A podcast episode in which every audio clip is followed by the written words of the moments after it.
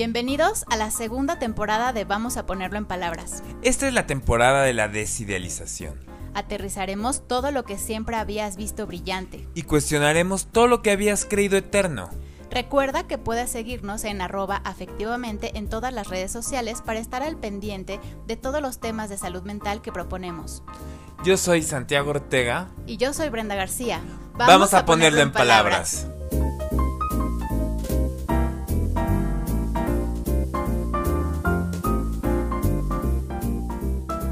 Sant, llegó el día, ¿cómo estás? El final se acerca ya, Ya no. lo esperaré. Ay. Ya nos alcanzó, ya nos alcanzó. Sí, caray, ¿cómo estás, Brand? Estoy este, sensible y melancólica. Y también estoy con sentimientos encontrados. Sí, o Para- sea, es que se me pasó rapidísimo. Se me fue muy rápido. Además, así como para muchos de ustedes tienen su rutina para escuchar el podcast, así de voy haciendo ejercicio o por ejemplo me han contado que trabajo. no o una amiga me ha contado que mientras este hace el quehacer qué este qué sé yo.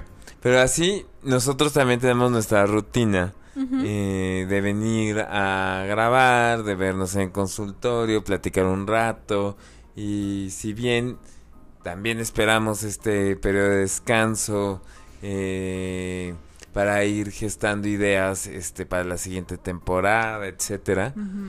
También hay una parte de desprendimiento que duele, ¿no? Sí, o sea, ahora sí que nos, nos toca pasar este mini duelo de esta temporada de la desidealización Sant. Exacto y pues para cerrar, ¿de qué vamos a hablar, Brand?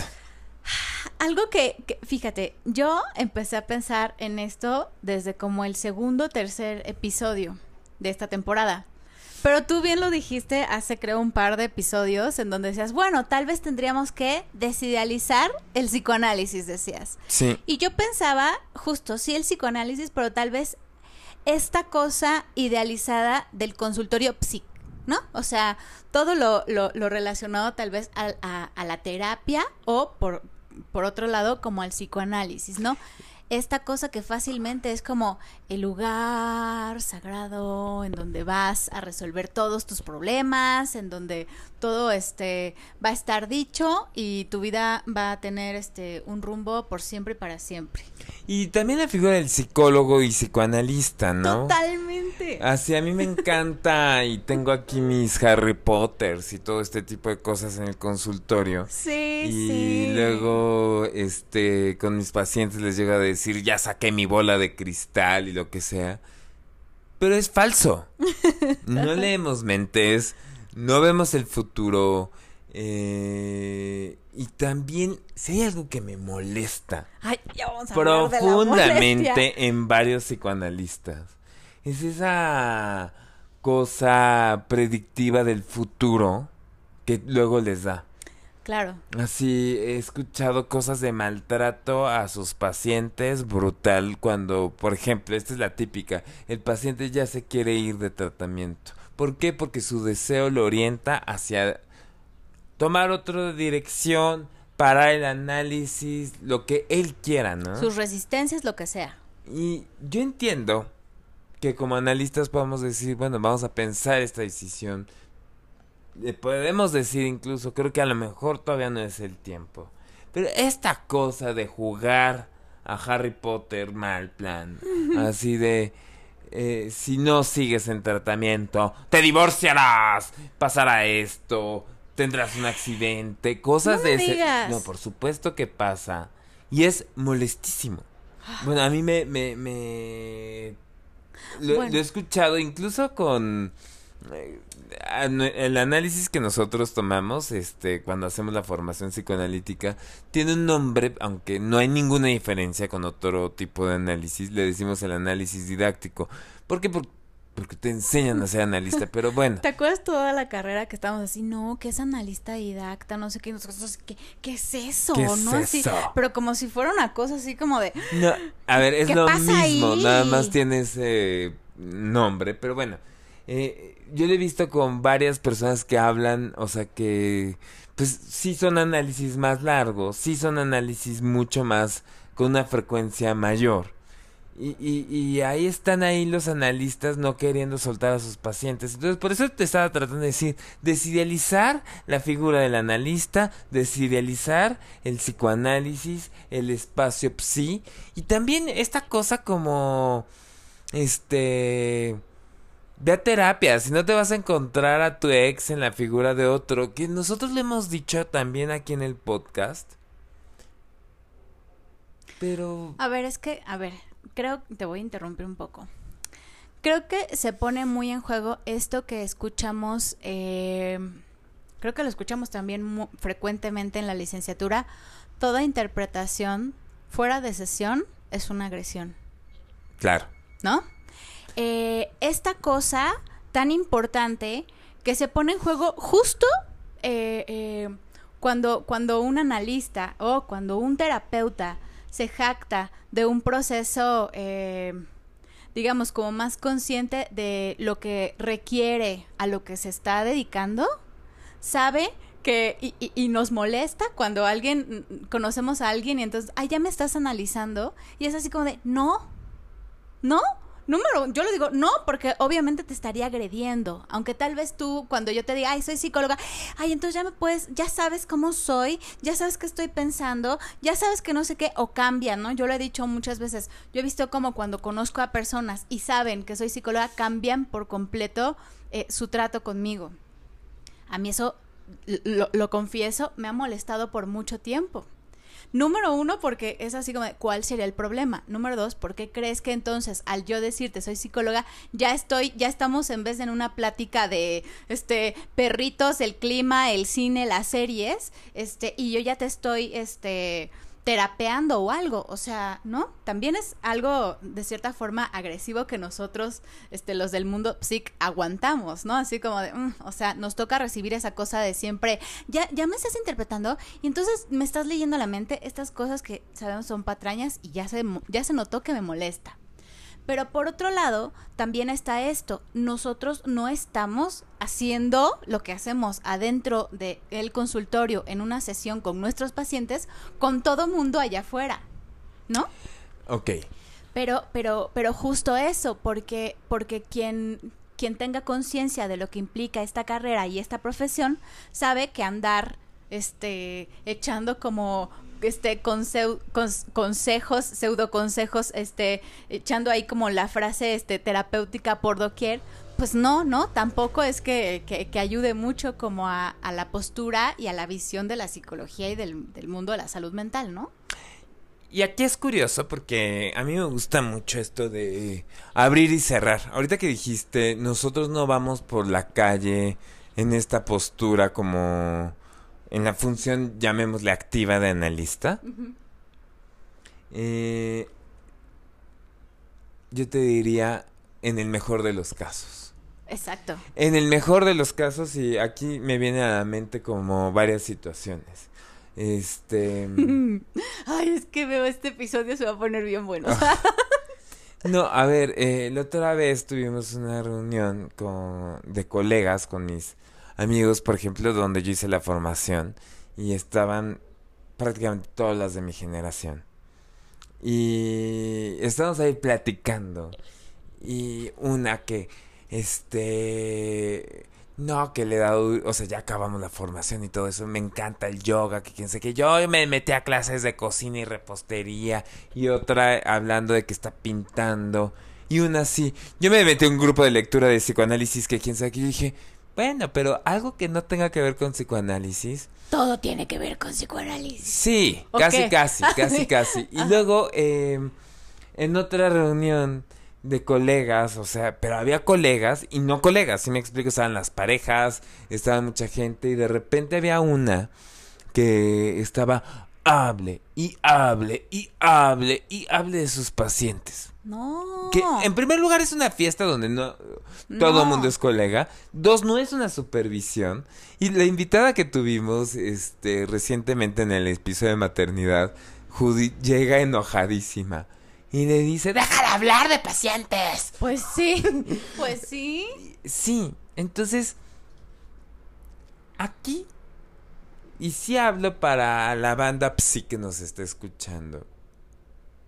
Cuando no puedes cerrar el consultorio, ¿qué está pasando en tu vida? Yo alguna vez, ahí yo lo platicaba en el episodio de... Este, en el primer episodio de la primera temporada, aquí nos encontramos. Que a mí me causa mucho conflicto ese episodio. Ay, a mí me encanta, Sam. Eh, en algún momento que yo estuve muy, muy deprimido, yo me imaginaba así, en fines de semana. Hay una serie que se llama Sense 8, que era de Netflix.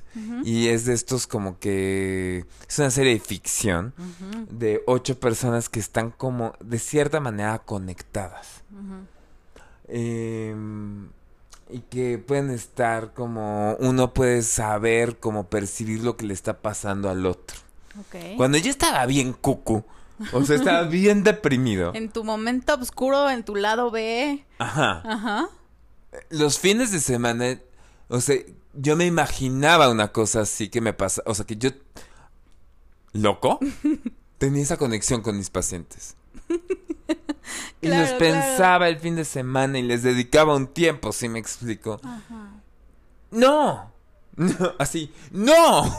Es que, a ver, ¿sabes una cosa? Creo que em, lo pienso tal vez así. Creo que, eh, a ver, eh, lo, hablamos en esta, en esta temporada en el episodio de la vida laboral. La, la cosa que yo tengo como con hacer otras cosas aparte del consultorio, que amo y adoro, y hubo un momento de mi vida en el que yo, yo, yo empecé a sentirme como súper agradecida con todo, ¿no? Y estaba yo en mi momento, creo como de estos momentos que me agarran muy cursis, y entonces estaba, yo estoy agradecida, fíjate lo que decía, estoy agradecida de que los problemas que pueda tener en mi vida son estos y no otros. Y estoy agradecida por eh, porque tengo el consultorio, tengo mis pacientes y espero que en el lugar que sea en donde yo, es- yo esté, este, de la forma que sea, yo siempre tenga a mis pacientes, porque eso es algo que siempre quiero tener, ¿no? O sea, podré de repente explorar una cosa, explorar otra, pero por favor que siempre estén mis pacientes, ¿no? Eh, pero también es que eh, esta cosa de abrir eh, mi, mi, mi, mi mundo a otros, a otros espacios y a otras cosas y a otras actividades, en un principio, por ejemplo, cuando me tomé tal cual este, unos meses que yo dije, ahorita no quiero ver pacientes, que fue justo cuando terminó el proyecto que, hicimos con Karen de vida plena de, de los adultos mayores, cuando le quitan el, el, el apoyo económico a ese proyecto que a mí me encantaba por muchas razones, yo dije, no quiero ahorita atender pacientes, no quiero. Y no lo hice como por medio año, Y entonces, este, me puse a hacer, este, labor social y entonces coordinaba, este, voluntarios y no sé qué, este, y entonces yo dije, wow, o sea, estar en el consultorio me apasiona, me gusta mucho, pero sí estamos muy solos. Sí. O sea, estamos recibiendo eh, de manera individual, ¿no? Uno tras otro, o por ejemplo tú, este, parejas, o este, los terapeutas de familia, o, o- o grupo. Pero esta cosa que sabemos que nosotros no estamos ahí subjetivamente, nos coloca a nosotros en una escucha muy solitaria. Y de espectadores, ¿no? Claro. Y entonces yo me di cuenta, yo decía, wow, o sea, a mí me encantaba ir con los voluntarios a pintar este guarderías o lo que fuera. Yo decía, ay, qué rico, me estoy, me estoy usando mi cuerpo en otro sentido, me estoy moviendo, termino molida, este, con la, o sea, toda manchada, con mugre, este, o sea, yo decía, wow, me abrió este un panorama y esa fue la primera vez que yo dije, ah, voy a empezar a buscar otras cosas. Ya después dije, bueno, ya estoy lista, puedo otra vez recibir pacientes. Pero esta cosa de, de, de estar solitario en el consultorio, creo que justo eh, nos provoca que entonces los pacientes tengan como este valor de, ah, lo pienso, lo recuerdo el fin de semana por una u otra cosa. Y aquí sí es- hay que tener muchísimo cuidado. O sea, yo en los días así, este, hay, o sea, eh, veo alrededor de 10 a 12 sesiones a- al día. que es mucho. O sea, pero es así de abres la puerta. Hola Juan. Hola María. Adiós María. Nos vemos la siguiente. Te veo en dos días. Te veo mañana. O sea, dependiendo de la frecuencia, este, me voy a comer. Y a veces me da tiempo de ir a mi casa, pero muchas veces como por aquí, este, Yo quiero decir una cosa de ti. Lo, este, Sant, por ejemplo, es el máster, el máster de las siestas. O Ah, sea, sí. pero desde la carrera, Sant es así un máster de las Sí, siestas, sí, así como de, ahorita vengo, se desaparece, se echa su siestita de 15 minutos y re- regresa y re- me recupero. fresco. Y para eso tengo diván también, o sea, porque necesito mi siesta, pero puedo ver a 12 personas al día entrar a la intimidad Exacto. Muy fuerte de la alcoba, de sus secretos, eh, sus de fantasías. sus fantasías, exactamente. Y por otro lado, me cuesta, eh, es un trabajo que en el fondo, como tú decías, tiene que ver la soledad. ¿Y qué tanto podemos soportar la soledad como buena amiga consejera o como mortal enemiga? Claro. Esto de amiga, la soledad va a ser una mortal este, enemiga o una amiga consejera es de Michel Quinaudot, que tiene un libro que se llama La soledad domesticada, una psicoanalista. Un matrimonio de psicoanalistas son los Quinaudot franceses, este... Pero creo que son franceses, no estoy seguro.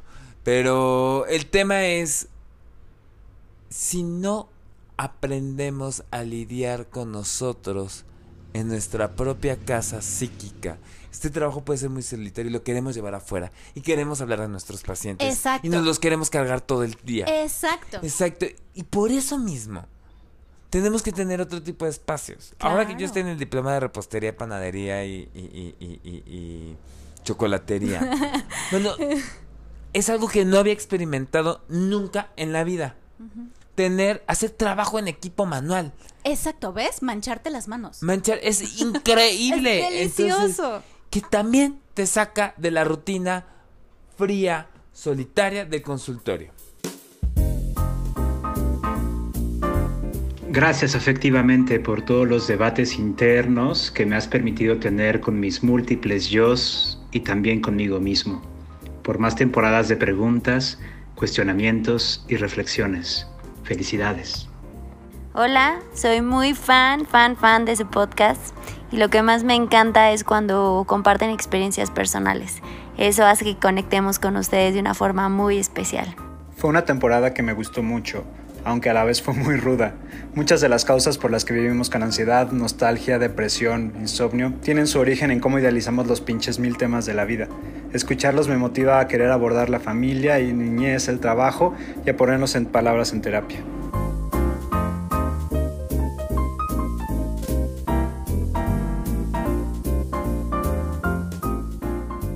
Ahora, no todo es esta parte solitaria, fuerte del consultorio. Evidentemente hay cosas muy alegres, evidentemente hay cosas, este, Muy satisfactorias. muy satisfactorias. O sea, ahora, siguiendo con lo que habíamos hablado en ese tema de desidealizar este espacio psi. Creo que una de las cosas que nosotros en nuestros propios análisis hemos hablado y se tiene que llegar en todo análisis, esas son las limitaciones del análisis. Sí, sí, sí. No llegamos a todo recoveco de la mente. No vamos a ser consciente todo el mundo inconsciente porque la vida mental es inconsciente. Es que es tal cual como un universo, ¿no? No se va a terminar de conocer en su totalidad jamás. Y vamos a conocer mucho y vamos a ver muchas partes, pero también no, se envician los tratamientos. También llega un momento en que los pacientes ya no quieren estar ahí. También hay veces que los conflictos del analista no le permiten ver eh, eh, eh, ciertas cosas que están pasando en sus pacientes. Yo me quedo pensando, me ha pasado varias veces que yo puedo ver, o sea, los dos años que llevo en el consultorio, ¿no? Eh, o sea, véanlo como una línea del tiempo. Y las conflictivas o luchas o batallas o como le quieran decir, que yo tenía que afrontar en mi vida personal. Y me ha tocado ver pacientes que han regresado, yo les digo, a la segunda temporada, o sea, que por alguna razón se fueron de tratamiento y regresaron tiempo después. Y de repente traen un tema que yo digo, ay caray. Ya entendí por qué no lo trabajamos en la primera etapa. Sí. No podía. Sí, sí, sí. Si me explicaron punto ciego que yo tenía, que yo no había trabajado en mi propio análisis. No recuerdo quién era quien decía eso. O sea, el análisis va a llegar hasta también donde haya llegado El análisis, el análisis. del analista. El analista, exactamente. Ajá. Ahora,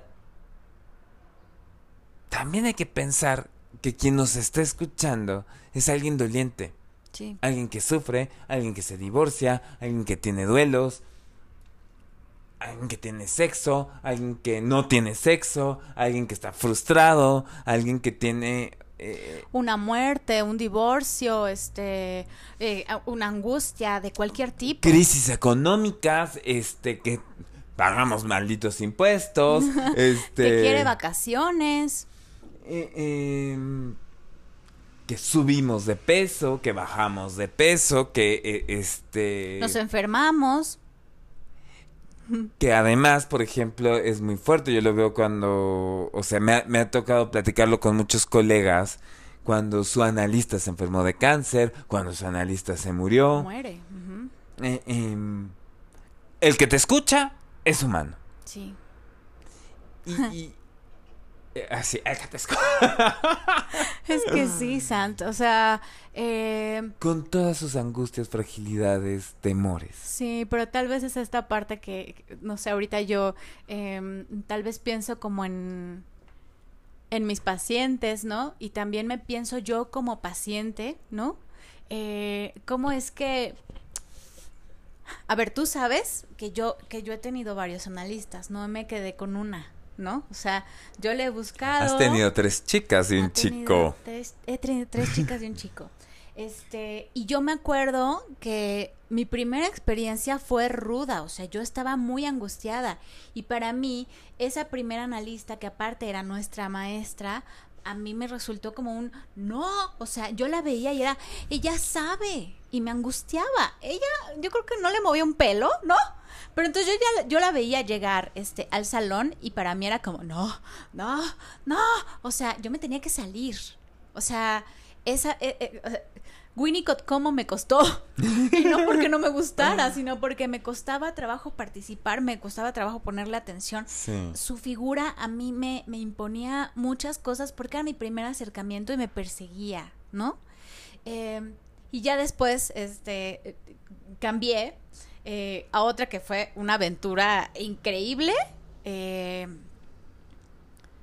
pero que, por ejemplo, yo identifiqué justo como un tope, ¿no? Y fue como esta cosa de hablar como del término, una complicación. Pero, pero yo identifico que cada uno, la forma en la que yo los veía, eh,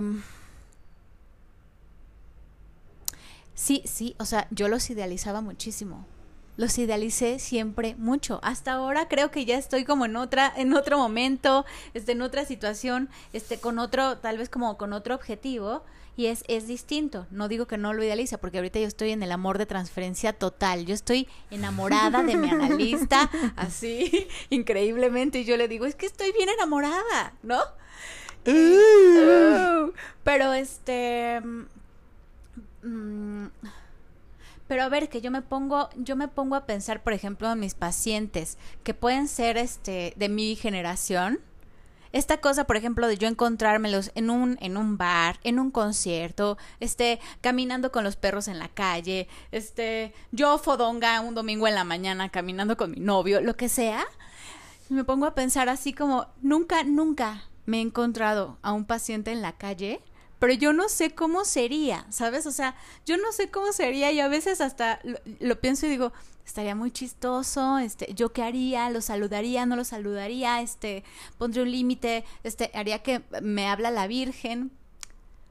Pero esto me lleva, por ejemplo, a acordarme de un de un episodio de una serie que a mí me gustaba mucho de niña, que era justo La niñera de Nani, ¿no? Me encantaba cuando era niña hasta me acuerdo que un día de brujas me disfracé de Nana Fine. Pero bueno. Y entonces me acuerdo que hay un episodio en el que el señor Sheffield la mete análisis a la señorita Fine. ¿Ah, sí? Porque dice que está obsesionada con el tema de casarse. Que ya, que lo tiene harto, que no sé qué, entonces que está loca, enferma y que quiere ella casarse a cualquier, este, a- de cualquier forma y entonces le dice, este, te voy a pagar un analista. Y entonces ella va un cierto tiempo a análisis. Pero un día que va al cine con su mejor amiga, voltea y su analista se está sacando un moco. Ajá. Se saca un moco, se mete la mano al bolsillo, creo, y ahí trae un pañuelo, se lo limpia. Y entonces después voltea, ve a la nana Fine y entonces la quiere saludar de mano y la, y la niñera, ¡no! Y una cosa así horrenda, ya no lo quiere ir a ver, ya no quiere ir este al consultorio y bueno, ya después este eh, es- resulta con un chiste y bla bla bla. Pero la cosa es esta, ¿no? O sea, este ver algo desagradable, ver algo poco común, ver a tu analista haciendo algo que no es así como de esta cosa idealizada de él me va a decir todas mis verdades. ¡Qué complejo! Eh, es... Idealizar a tu idealizar y desidealizar a tu analista. ugh. Y tiene que pasar. A ver. Yo me acuerdo perfecto en el que fue. Yo llevaba eh, como dos años en análisis, 2011, una cosa así. Fue en el 2011 cuando fue el congreso de la Internacional de Psicoanálisis en México. Y Santa fue, acordándose hasta de Sí. cómo iba vestido. seguramente me puedo acordar porque tengo fotos ahí. Eh, fue en el World Trade Center. Y venían analistas de, ahora sí, la reunión mundial de brujas. Ajá. Y eran como, mi- no sé, a mí se me hacía gigante, o sea, porque además eran simultáneas las conferencias y eran en 20 salones, o sea, eh, eh, a mí me gustó mucho ese congreso. Que seguramente era una masa vestida de gris con café, este, y negro. ¿No? O sea, como que muchos analistas se visten muy oscuros Ah, y esta pues, cosa. No, hay de todo, ¿eh? Porque había unas bien exóticas y cosas así. De hecho, iba Marshall, este, hola Marsh, eh, pero decía, esta se viste como bruja. Había un chorro de brujas, de verdad. ¡Qué o sea, delicia! Pero yo me acuerdo que de, re- o sea, y...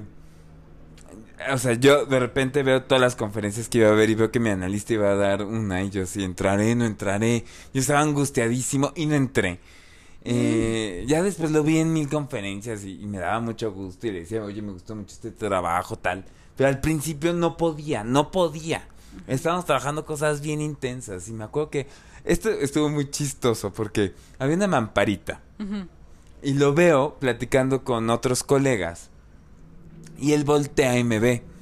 Y tú, Espérate, yo estaba al lado de una mampara. Y nada más ve- veo cómo me saluda así a lo lejos. Hola.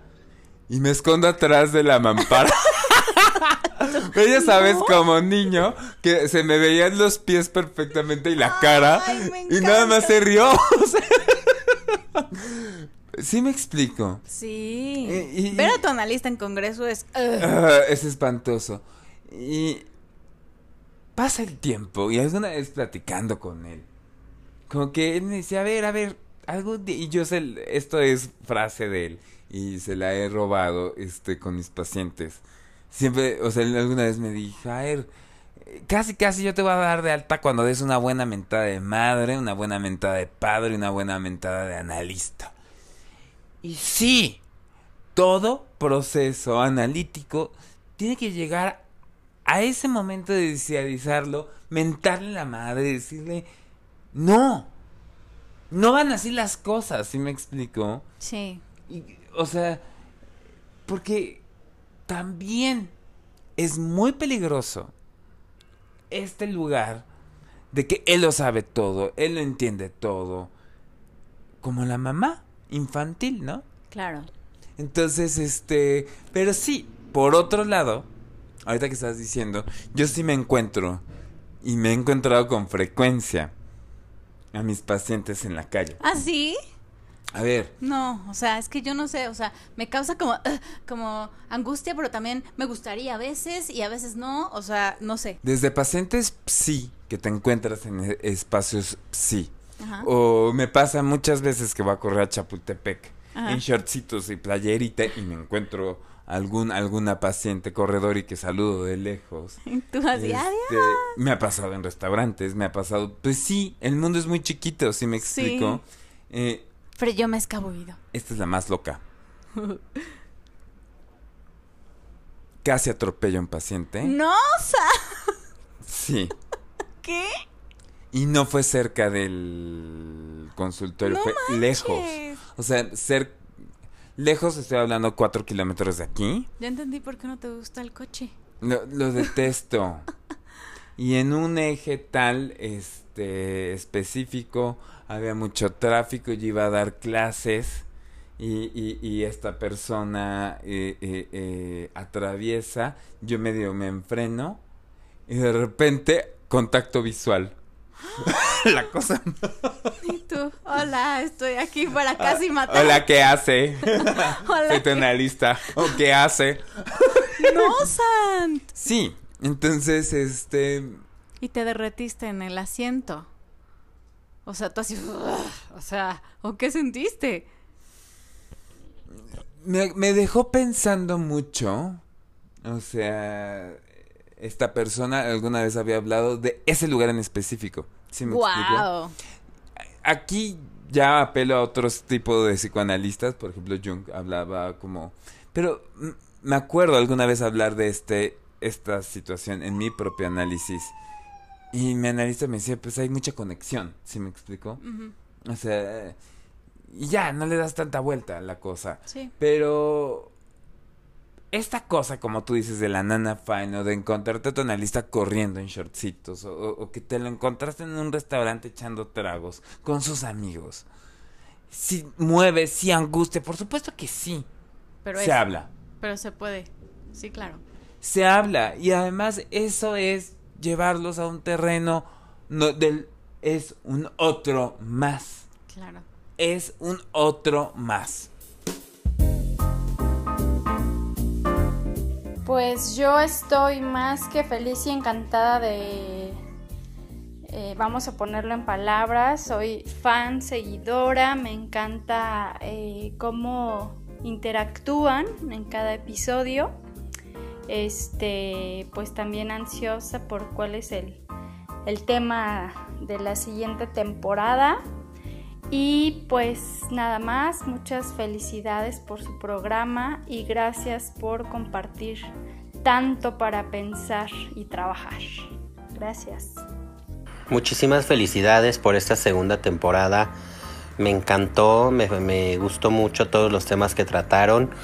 Me gustó mucho, me gusta mucho su soltura, eh, cómo dominan los temas, todas las sugerencias que nos hacen. me encanta. Me encanta y estoy esperando, por supuesto, con ansias la tercera temporada. Les mando un muy, muy gran abrazo. Muchísimas felicidades. Bye. En esta temporada me han sacado el chamuco.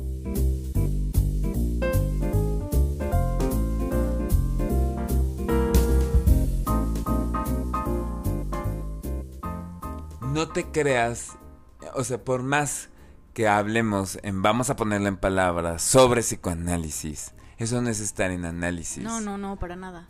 Y yo lo que iba a decir es, bueno, o sea, evidentemente de todas las cosas que decimos, que son brillantes, ah, Ahí está lo siguiente que voy a decir de- del mundo psic, pero dime. no todo te va a hacer sentido. Claro. Muchos de los ejemplos que yo estoy poniendo son sumamente proyectivos y Brenda también. Sí. Y muchas de las cosas que estamos hablando, estamos hablando desde nuestra propia experiencia, que al mismo tiempo luego estoy diciendo algo y Brenda nada más se me queda viendo con una cara así de, ah, vas a hablar de esto, etcétera, y viceversa, porque sabemos perfectamente, porque nos conocemos, nos queremos, etcétera. Pero no todo tiene por qué hacerte sentido. No. De la misma manera, ese loco que te escucha Dirá muchas cosas y se vale que no, no le busques chichis a las culebras. No todo tiene sentido de lo que te está diciendo y no pasa nada. Y no es ley. No es ley. ¿No? O sea, porque entonces, eh, ¿cuántas veces hemos escuchado de amigos, este, o en otros lugares o cosas así? Es que mi analista o mi terapeuta me dice que yo soy así por tal y tal y tal. ¿No? O mi analista, mi terapeuta dice que tú haces esto conmigo y yo siento tal y tal y tal y esto es así o asado. Que aparte eso es muy interesante porque cuando tu paciente te dice, es que el otro día le estaba diciendo a mi amiga, a mi mamá, a mi novio, lo que me dijiste acerca de tal y no tiene nada que ver con lo que tú le dijiste. Es súper interesante y es bien loco, ¿no? Porque tú dices, ¿y cuándo dije eso? La forma en la que nos interpretan los pacientes Sí, también es, o sea, y, y uno también cómo le interpreta a su analista, lo que está diciendo, o sea, es que es este, justo cada cabeza es un universo y esa caniquita que se echa en ese universo rebota este en lugares que ni siquiera nos imaginamos. Exacto, de hecho, o sea, cada vez que alguien dice mi analista dijo, yo siempre digo, ponte la de juicio. Claro, totalmente. Porque está matizado por mil sentimientos inconscientes, mil, ah, ah, digo, mil situaciones inconscientes, rollos transferenciales, etcétera. Por lo tanto, es bien difícil lo que están expresando de nosotros. Eh, y no solamente eso, ahorita que dijiste eso de... Yo le dije a- a mis papás que tú me habías dicho esto y que dicen una cosa que nada tiene que ver. O luego pasa al contrario, ¿no? Vas con una línea interpretativa con un paciente. Ajá. Y le estás diciendo, fíjate cómo en tus relaciones, qué sé yo, este, haces esto, haces esto, haces esto, haces esto. Y de repente se van con un amigo y ese amigo los escucha y les dice, oye, ¿te has dado cuenta de esto? No. Y les dice exactamente lo mismo que nosotros llevamos un año y medio diciéndoles tres veces. El deporte de nuestra vida. Y llegan al consultorio los canijos. Mi amigo me dijo algo que nunca había pensado. Es que nadie me había dicho esto. Y nosotros. Pero me hizo todo el sentido y por eso. Y cuentan así un movimiento que tú dices. Y ah, Sí, pacientes. Gracias. Sí, sí, pacientes. En ese momento en nuestra cabeza está él así como de. Llevo años diciéndotelo, pero ok, mientras llegue el mensaje, vamos a, a darle un lugar, ¿no? Pero claro que decimos, llevas mucho tiempo escuchándolo aquí, no querías. Pero fíjate eso, o sea, porque a veces yo me he cachado diciendo, yo ya te lo había dicho, y de repente dije, "Ah, es- me estoy convirtiendo en esa mamá Sí. castrosa. Yo no digo, ya, ya te lo había Te dicho. lo dije. No, pero me lo quedo en la cabeza así como. "Oh, ok. Ahora, y ahora que lo pienso y cuento este ejemplo, también, evidentemente, parte del trabajo del análisis es, ahora sí, como que mover las cosas, la tierra, trabajarla, para que esos insights, esos momentos de, ah, caigan. ¡Pum! ¡Pum! O sea, pero no. Es más, yo te diría, muchísimas veces no caen en el consultorio. No. La gran mayoría de las veces caen afuera. Cuando te están diciendo que este el novio es medio maltratador, que quién sabe qué, y de repente te sorprendiste a ti misma poniendo un límite. Y de repente dices, ay caray, ¿De dónde vino esto? Que Santiago. Brenda o Juan o Pedro tenían razón. Entonces, muchos de los insights de esos momentos, ¡pum! No se van a el consultorio. Y qué bueno que es así. Sí, es esta cosa que dicen, te cae el 20, ¿no? Ahí está una revista de psicoanálisis de que te cae el 20. Te cae el 20, claro. Eh, pero, a ver, es que también me gustaría eh, rescatar esta cosa que dijiste, este, de que nosotros, como dijiste, decimos cosas brillantes. de. Obvio, siempre. Yo tengo que hacer una confesión aquí ante, a- ante ti y ante todo mundo. Las cosas... Eh, Ave María Purísima. Sí. Ahí viene la confesión. A mí eh, cada vez más me cuesta trabajo convivir en ambientes psic, A mí también. ¿sí? Porque entonces yo busco este em, seminarios, cosas así, este, cosas de estudio en donde yo, este, ahorita por ejemplo con la pandemia hice varios y entonces es en línea y entonces muy bien, te conectas, escuchas, bla, bla, bla, bla, bla, participas, preguntas, no sé qué y me salgo así como de preguntas, no sé qué y ya cuando todo el mundo empieza a sacar esta cosa que también me choca de los psic y de los psicoanalistas y esta cosa voy a decir, no sé si, si en todos lados se entienda esta palabra, este, pero esta cosa mamadora, ¿no? O sea, esta cosa payasa, este... Se entendió. Prepotentona de, este... He leído a Lacan 185 veces. Y sacar el pene a presumir. Ay, sí. Ah. O sea, me molesta, me molesta. Es así como de, ok, me vas a parafrasear algo, me vas a citar este los escritos cinco no sé qué cosa, pero no dijiste nada. Eso como me molesta. Es así como, hola, yo quiero venir aquí a decir que he leído tal libro tantas veces y me lo sé de memoria, pero este, pero no dicen nada. No dicen nada.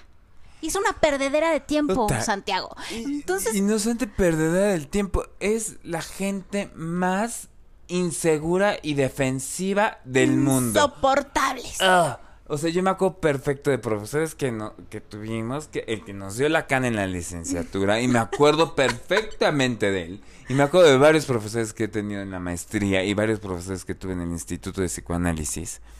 Sumamente acomplejados, sumamente deprimidos y melancólicos. Y no solamente es el hecho de que eran unos ñoñazos y nerds, que bueno, sino al mismo tiempo esta cosa de evaluatoria y esta cosa haciéndote sentir menos porque no habías leído tanto y esta cosa humillado de humillar. Humillante. ajá. Exactamente. Y tú dices, "Güey, Sí, o sea, esto que tiene como de creativo, o sea, si hay algo que a mí me gusta, es- son lo- justo los círculos de lectura o estas cosas en donde te pones creativo y entonces dices, bueno, pero ¿y esto? ¿Y qué tal si este leemos esto pero Sí. desde tal o cual cosa? O sea, algo que te enriquezca, que realmente te haga como aprender, cuestionarte, este, Sí. buscarle más. Pero cuando te cho o sea, cuando te chocas, iba a decir te, cho- te topas, pero sí, me cuando choca te chocas. cuando te topas con lugares en donde todo mundo justo se va a ir a medir este sus capacidades, este sus inseguridades o va a ir a que este este le agradezcan su existencia, híjole, perdón, pero es que eso es lamentable, por ejemplo, del mundo psic que hay, pululan aparte en México estas cosas, pululan, o sea, los, los, los presumidos y los que nada más van a, a quitar el tiempo de creatividad en estos espacios. A mí eso me frustra, por ejemplo. Y eso es algo que a mí me costó mucho trabajo. Esa es la parte en la que yo tal vez tuve que desidealizar este el psicoanálisis, ¿sabes? Porque por mucho tiempo yo decía, ¡Ah, claro. Ay, los admiras y wow, Sí. qué bonito hablan. Pero y- es un fanatismo, no es una cosa. Voy a ir a escuchar a no sé quién, voy a ir al congreso no sé quién a escuchar a tal, tal. Tal va a dar una, una clase magistral. Y entonces tú ibas así, pero como súper fan, así como de. ¡Ah! Comprabas su libro, este, lo que sea, tal cosa. Y llegabas a ese lugar y pff, se caía, ¿no? O sea, se caía algo. No solo tal vez como mm, de- del, del seminario, lo que sea, sino también de tus colegas. Y entonces para mí fue como ah, eh, salirme poquito a poquito de manera como, bueno, pues no, no, no, no voy a ir a este congreso porque me choca la gente que va. Y que es bien difícil porque... Ya después los leeré, leeré sus trabajos y seré muy feliz. No, a ver, y aquí sí quiero hacer como... Los caminos que hemos tomado Brenda y yo han sido como muy distintos Sí. en nuestra formación. Yo me fui muy por la vía como muy institucional, muy tradicional. Yo sí tengo esta cosa de tengo que ir a asambleas y tengo que, este... Y además soy más gregario, quizá. Ay, sí, quizá. No, no me la paso en cenas. Ah.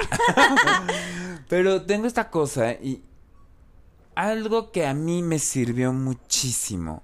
O sea, porque yo cuando entro a hacer la formación al Instituto de Psicoanálisis y empiezo a ver, Qué fuerte fue. fue muy fuerte. En muchos sentidos. En muchos sentidos. Eh, Una etapa muy dolorosa y, y- y- y aprendí mucho. Y me hice muy fuerte. Y fuiste Mucho muy valiente. o sea, y pasaron muchas cosas, pero ya luego se los contaremos en otros episodios.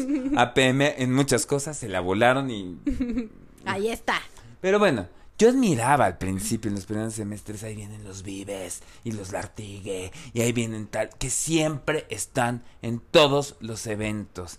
Y los fulanos, y los fulanos, y los sutanos, así. Y decía, wow. Ha de ser increíble estar en una cena con ellos, que nos hablen de la pulsión de muerte. Y me acuerdo que así mi analista me decía, a ver, Son de hueva. no, y me dijo, muchas veces en la vida institucional, los que tienen más conflictos internos, que no le entran a, a, su rollo con su pareja, a su rollo con el chupe, a su rollo con este... Esto que decías de la su soledad. depresión de la soledad, van y depositan en la institución como la familia que no tuvieron y van a ser familia ahí. Claro. Y por eso son una cosa espantosa las asociaciones. Digo, pertenezco. Hay muchas cosas muy buenas, Sí. muchos beneficios, Sí. pero también tienes que tomar distancia. Exacto. Ahora, Exacto. así como en la pandemia aprendimos y nos hicimos amigos de Susie Distance, o sea, Pero fíjate, o sea, ¿cómo es que, que, que en este episodio, que es el último de esta temporada, podemos darle lugar a esto que es... No todo es eh, brillante, no, todo es oro, no todo lo que brilla es oro, y tampoco esto a lo que nos dedicamos, ¿no? exacto. Y la cosa es como, como esto, eh, eh, tú y yo amamos el psicoanálisis, amamos nuestro consultorio, pero también sabemos que sí, hay mucha locura atrás, que hay muchas cosas eh, que, no, que no todo es perfecto, que no es ideal, ¿no? Y que es importante decirlo. Y, y esta va a ser más así una herida al narcisismo de los analistas y Venga, psicoterapeutas y todo esto. Somos una profesión más en este mundo. Claro. No más importante, no más tal. Así como siempre nos hemos quejado del narcisismo de los médicos. Ay, nosotros hicimos la residencia y todo esto. Nosotros hicimos el instituto, sí, pasamos y todo esto, pero es un entrenamiento más. Sí. Oye, es que es súper pesado y súper doloroso. Sí, también es súper pesado y súper doloroso levantarse a las 4 de la mañana para irte en la milpa a recoger eh, este maíz que quién sabe qué llegue. O sea, Es trabajo. es trabajo. Y es un trabajo más. Sí. No nos coloca, o sea, y esa es una de las cosas que más me sirvieron justamente de hacer la formación psicoanalítica y de eh, un gran, gran analista que tuve, de decir, la gran mayoría de los analistas les gusta subirse a un ladrillo Marearse, creerse. y marearse. Y creerse superhéroes. Y que ese superhéroes. A mí me encantó como lo dijo un invitado que hubo en un congreso de la PM, Salman Akhtar, que es de Egipto pero vive en Estados Unidos. Y decía, si juntamos a todos los psicoanalistas afiliados a la internacional, entre socios y candidatos son 18 mil. No juntan un estadio. ¿Sí me explico? Hay más personas trabajando en el edificio de la ONU. Nos ponen una bomba y nos matan a todos. Y nos acabamos. Y nos peleamos como si estuviéramos compitiendo una empresa. No hay dinero tanto así de por medio. Es puro ego inflado. Sí, qué horror, qué pesadilla, qué vergüenza, la verdad. Tengo a alguien que siempre me dice, oye, luego en, el- en tus episodios se ponen intensas y Brand. Pues sí, Sí, sí nos ponemos intensos. pues sí, fíjense, sí. Este, eso es- también es algo que nos apasiona. Nuestra Exacto. intensidad no va a estar nunca desidealizada, Sand. Pero bueno, oigan, pues también queremos tener este espacio para agradecerles, Sí. este, Su, su, o sea, sus comentarios, cada vez que nos comparten. sus playlists. Ay, gracias, sí, es- tuvimos dos, este, dos eh, playlists en esta, en esta temporada. Qué tesoros, gracias. También agradecerle a nuestras invitadas, Andrea Ortega Lee y Judith Harders. Muchas gracias por Sí. acompañarnos, por enriquecer eh, este espacio. Sí. Gracias, Brent. Ay, gracias a ti, Sant. Te disfruto siempre. Siempre, Igual. siempre. Eh, también gracias a toda la, eh, a Alex que nos echa la mano siempre en Con todo lo técnico, lo tecnológico. y también este las veces que acudimos al estudio con Ay, sí, con Danilo. Claro. Exactamente, muchas gracias. Este, y gracias a ustedes, sobre todo que ustedes realmente, ay, sí, ustedes hacen el programa. Sant moría por decir eso, seguramente. Sí, No o sea, es hubiéramos que, podido sin ustedes, nuestros fans. es que qué gran escucha, ¿no? O sea, eh, Gracias por, por ser tan chismosos en nuestras pláticas entre Santi y yo. Este, queremos tener más temporadas, queremos tener también ahí como algo intermedio. Todavía no tiene como mucha forma, pero esperen pronto noticias. No nos vamos a tardar mucho en regresar. Eh, Les vamos adelantando que va a haber algo en el periodo entre semestres, por- entre temporadas. Yo pensando como universidad, qué sí, horror. Sant ya siente que estos son clases. Exactamente, pero en el periodo entre temporadas va a haber algo, algo ahí. algo por ahí y después Para que no nos extrañen mucho. una nueva temporada, nuevos temas, nuevas ideas, nuevos invitados, este y gran sabor. Fin, Sant. Fin a esta temporada grandiosa de la desidealización. La disfrutamos muchísimo. Adiós a la desidealización. Adiós. Nos veremos pronto. No sabemos cómo terminar, No sabemos ¿viste? cómo nos terminar, está nos está costando costando trabajo. trabajo, sí. Bueno, pues terminemos como siempre. Gracias, Sant. Adiós. Nos vemos. Bye. Bye, bye.